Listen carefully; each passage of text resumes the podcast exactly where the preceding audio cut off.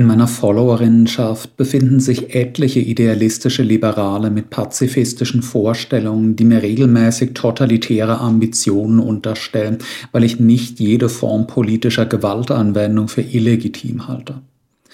Das führte zu einer Wahl vor einer Weile zu Kontroversen, beispielsweise angesichts eines Posts von mir über den sogenannten Holodomor, in dem ich auch eine kleine Interpretation des Phänomens Stalinismus skizzierte. Andererseits angesichts einiger Posts über die Geschichte der jakobinischen Herrschaft in Frankreich 1793-94. In diesen Diskussionen gibt es zwei Hauptstoßrichtungen. Erstens völliges Unverständnis dafür, dass man sich in der Geschichtsbetrachtung in erster Linie um Analyse und nicht die Formulierung eines moralischen Urteils bemüht wenn man der Behandlung des Stalinismus oder des Jakobinismus nicht hinter jeden Satz ein böse, böse, böse setzt oder am besten die ganze Darstellung beschränkt auf ein, das waren sehr, sehr böse Menschen, deren Namen man nicht aussprechen darf, ohne sich zu bekreuzigen, wenn man gar versucht zu verstehen, warum sie so handelten, wie sie es taten und abzuwägen versucht, welche negativen und welche positiven Seiten ihr politisches Projekt aufwies, wird das von dieser Klientel sofort als bedingungslose Solidarität interpretiert. Beide Posts waren, wie ich meine, recht differenziert formuliert. Über den Stalinismus fällte ich ein insgesamt eher negatives Urteil und wies auf dessen trotzdem bestehende positive, progressive Aspekte hin. Über den Jakobinismus fällte ich ein insgesamt positives Urteil und wies auf seine trotzdem bestehenden negativen Aspekte hin. In den Diskussionen wurde ich trotzdem angegangen, als hätte ich Stalin und Robespierre zum Messias erklärt. Einigermaßen grotesk angesichts der Tatsache, dass ich als des Trotzkismus Verdächtiger in der Sowjetunion der 30er Jahre eine sehr fragwürdige Überlebenschance gehabt hätte und ich den großen Terror gerade als Versuch erkläre, die leninistische revolutionäre Geschichte der Partei auszulöschen und die diktatorische Macht einer mit leninschen Prinzipien in vielen Punkten brechenden Parteibürokratie zu stabilisieren aber schon die Bemerkung, der stalinistische Terror habe aus Sicht seiner Akteure durchaus rationale Motive gehabt, führte zu einem Sturm der Entrüstung. Unzulässig sei jede Form der Geschichtsbetrachtung, die das Verhalten eines so bösen politischen Kontrahenten nicht als nackten Wahnsinn erklärt, sondern aus rational nachvollziehbarer Interessenverfolgung. Ähnlich in den Diskussionen um die jakobinische Terror das ich ausführte, deren exzessive Ausweitung in der Schlussphase der jakobinischen Herrschaft sei Ausdruck des politischen Bankrotts des Robespierrismus mit seinem unentschiedenen Pendeln zwischen Sansculotten und Bürgertum, wurde in der anschließenden Diskussion völlig ignoriert. Hingegen aus meinen Bemerkungen als Maßnahme gegen die weiße Konterrevolution hielt ich die Terror für anfänglich gerechtfertigt, abgeleitet ist ein bedingungsloser Robespierre-Bewunderer. Tatsächlich kommt hinter der Fassade des aufgeklärt demokratischen Liberalismus schnell die Fratze des reaktionären, antirevolutionären Furors zum Vorschein. Jede Äußerung, die die stalinistische Sowjetunion oder das jakobinische Frankreich nicht zum Reich Satans auf Erden erklärt, in dem das pure Böse regierte und die gar wagt, auch positive Aspekte zu benennen, löst einen mit Schaum vor dem Mund vorgetragenen Empörungsanfall aus.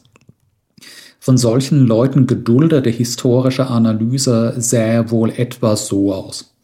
Stalin und Robespierre waren die Söhne Satans. Ihr einziges Ziel bestand darin, die Menschheit so sehr zu knechten und leiden zu lassen wie nur möglich. Irgendwelche politischen Motive für ihr Handeln gab es nicht.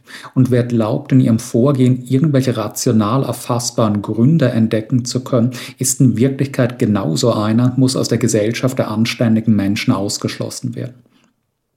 Kurz, Geschichtsbetrachtung hat einem gefälligst nicht irgendwelche analytischen Erkenntnisse über die Bedingungen, Zielsetzungen und Möglichkeiten historischer Bewegungen zu liefern, sondern ein klares moralisches Urteil darüber, ob der X oder der Y ein guter oder ein böser Mensch war. Das zweite Anliegen dieser Kritik ist die Vermittlung der höchst tiefgründigen Weisheit, dass Gewalt immer sehr, sehr böse ist und jede Form von Gewaltanwendung ein und dasselbe sei, die die Täterin zu verachtenswerten Dämonen mache. Völlig egal, wer unter welchen Umständen, aus welchem Grund und mit welcher Zielsetzung was für eine Art von Gewalt gegen wen anwendet. Am besten gefiel mir in einer der Robespierre-Diskussionen die Gleichsetzung von Robespierre und Hitler. Hitler hat Menschen getötet, aber auch Autobahnen gebaut. Robespierre hat Menschen getötet, aber auch die Lebensmittelpreise gesenkt.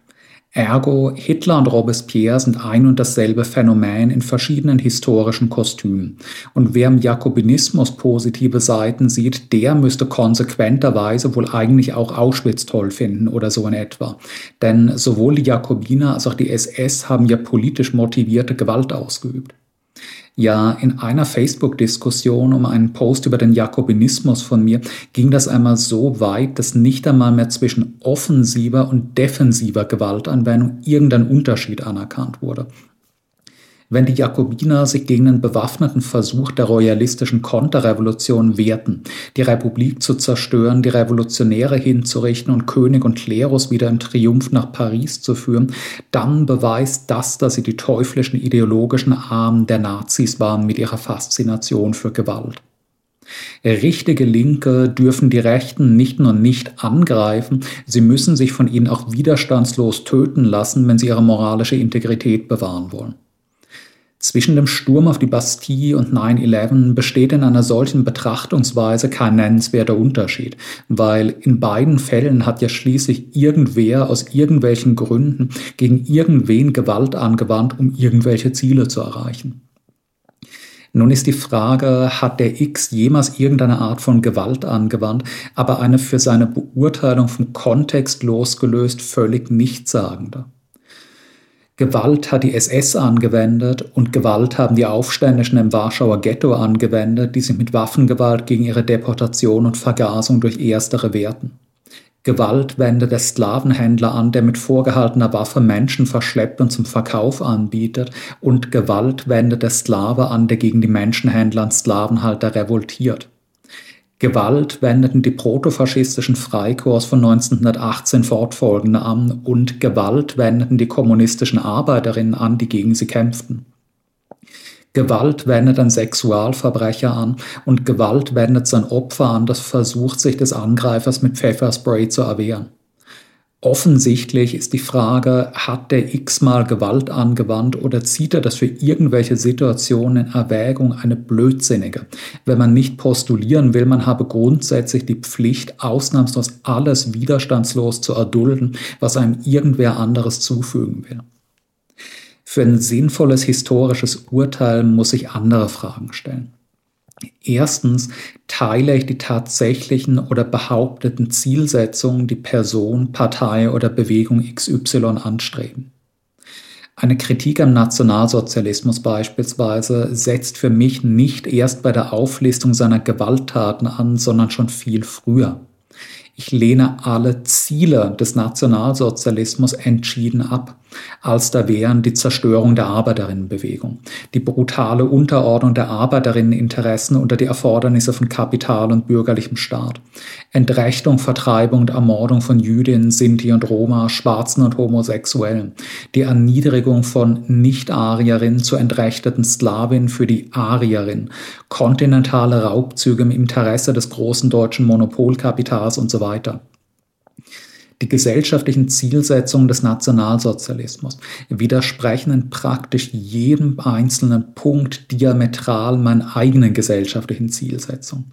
Und damit ist der Nationalsozialismus schon als eine feindliche, bekämpfenswerte und unter meinen Prämissen durchweg negative Bewegung abgeurteilt, ehe ich überhaupt damit begonnen habe, mir anzuschauen, mit welchen konkreten Maßnahmen die Nazis dieses Ziele umzusetzen versuchten.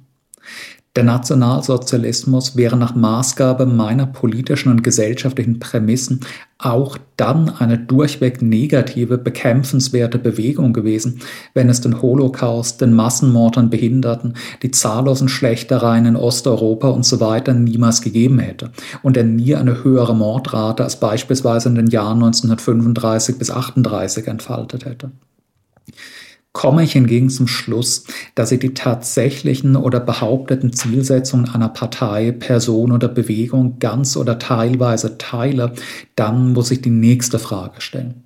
Sind die von Ihnen dafür eingesetzten Mittel meiner Einschätzung nach zweckmäßig oder nicht? Nehmen wir das Phänomen des Stalinismus. Stalin und seine Entourage behaupteten auch nach Ausschaltung der alten revolutionären leninistischen Kader weiterhin, sie strebten die Weltrevolution an und die weltweite Ersetzung des Kapitalismus durch sozialistische Planwirtschaften, in denen die Menschen frei und selbstbestimmt ihr Schicksal lenken. Diese Ziele teile ich. Nun kommt man bei vorurteilsfreier Betrachtung des Stalinismus aber schnell zum Schluss, dass die meisten seiner Handlungen ab einem bestimmten Zeitpunkt diesem behaupteten Ziel im Weg standen, eher als es zu fördern. Der Verzicht auf entschlossene Förderung revolutionärer Bewegungen im Ausland beispielsweise oder gar deren aktive Unterdrückung, um sich keine Probleme mit der imperialistischen Umwelt einzuhandeln die Ermordung der erfahrensten revolutionären Kräfte aus leninistischer Zeit und ihre Ersetzung durch blasse, in der Bürokratie groß gewordene Nullen. Die Zerstörung der innerparteilichen Demokratie, die konstruktive Diskussion über die erfolgversprechendsten Wege zu revolutionären Erfolgen verhinderte die fortschreitende politische Entrechtung der normalen Arbeiterin auch und gerade nach Niederwerfung der tatsächlichen konterrevolutionären Gefahr, wodurch sich die Massen der neuen Ordnung entfremdeten, so dass sie einige Jahrzehnte später die kapitalistische Restauration achselzuckend hinnahm und sich mit dem Sozialismus kaum jemals wirklich identifizieren konnten. Das alles bewegt mich zum Urteil, dass der Stalinismus zwar behauptete, ähnliche Ziele wie ich zu verfolgen, er die Realisierung dieser Ziele aber ab einem bestimmten Punkt eher behindert als gefördert hat und ich ihm der historischen Bilanz daher eher negativ gegenüberstehe. Und dann drängt sich die Folgefrage auf, ob die wichtigsten Träger des Stalinismus dieses auf so kontraproduktive Weise verfolgte behauptete Ziel eigentlich wirklich anstrebten. Und da würde ich eher Nein sagen. Bei einer solchen Untersuchung gelange ich aber auch zum Schluss, dass es im Stalinismus auch eine Menge progressiver Elemente gab, die den von mir vertretenen Zielen förderlich waren. Ein Beispiel dafür ist die Ausdehnung der Planwirtschaft auf weite Teile Ost- und Mitteleuropas nach 1945. Freilich erst nach langem Zögern, währenddessen man noch erwogen hatte, diese Länder als Tauschobjekte an den Imperialismus zu verschachern. Besonders krass am Beispiel der DDR 1952, als Stalin die Auflösung der DDR und ihre Angliederung an Adenauer Deutschland anbot, wenn er dafür vom NATO-Block politische Ruhe in Mitteleuropa bekäme. Und freilich nur in Form des verzerrten stalinschen Halbsozialismus, aber doch. Die Ersetzung der Junker- und Kapitalistenherrschaft in diesen weiten Regionen durch eine Planwirtschaft und forcierte Industrialisierung und Urbanisierung war ein großer, ein beeindruckender Entwicklungssprung dieser Gesellschaften nach vorne. Ein anderes Beispiel, das zu nennen mir große Empörung eintrug, ist das der Kollektivierung der Landwirtschaft unter der Prämisse, eine sozialistische Planwirtschaft anzustreben, ist es zwingend, dass irgendwann auf irgendeine Art die Landwirtschaft kollektiviert werden muss. Nach Abschluss dieses Prozesses war die Sowjetunion ihrer ökonomischen und sozialen Struktur nach zweifellos ein gewaltiges Stück an den Charakter einer echten sozialistischen Gesellschaft herangerückt, als sie es vorher war. Bedeutet das, dass ich darum zwangsläufig die Kollektivierung in der Art gutheiße, wie sie ablief? Nein, und damit kommen wir zum dritten Punkt. Drittens muss ich nämlich die Frage stellen, ob ein von mir als erstrebenswertes betrachtetes Ziel mit verhältnismäßigen Mitteln angestrebt wird oder ob es möglich wäre, dieses Ziel auch anders, sanfter, schonender und humaner zu erreichen. Bleiben wir beim Beispiel der Kollektivierung der Landwirtschaft. Ich teile die um 1930 schließlich bei Stalin und seiner Umgebung angekommene Erkenntnis, dass die Landwirtschaft kollektiviert werden musste. Kollektivierung bedeutet aber eben nicht notwendig eine massenhafte Gewaltanwendung gegen Kulaken und im Eiltempo alle Bauern in Kolchosen zu zwingen, wie es in der Sowjetunion der 30er Jahre geschah. Die Kollektivierung hätte man auch ganz anders in einem langsameren und sanfteren Prozess bewerkstelligen können.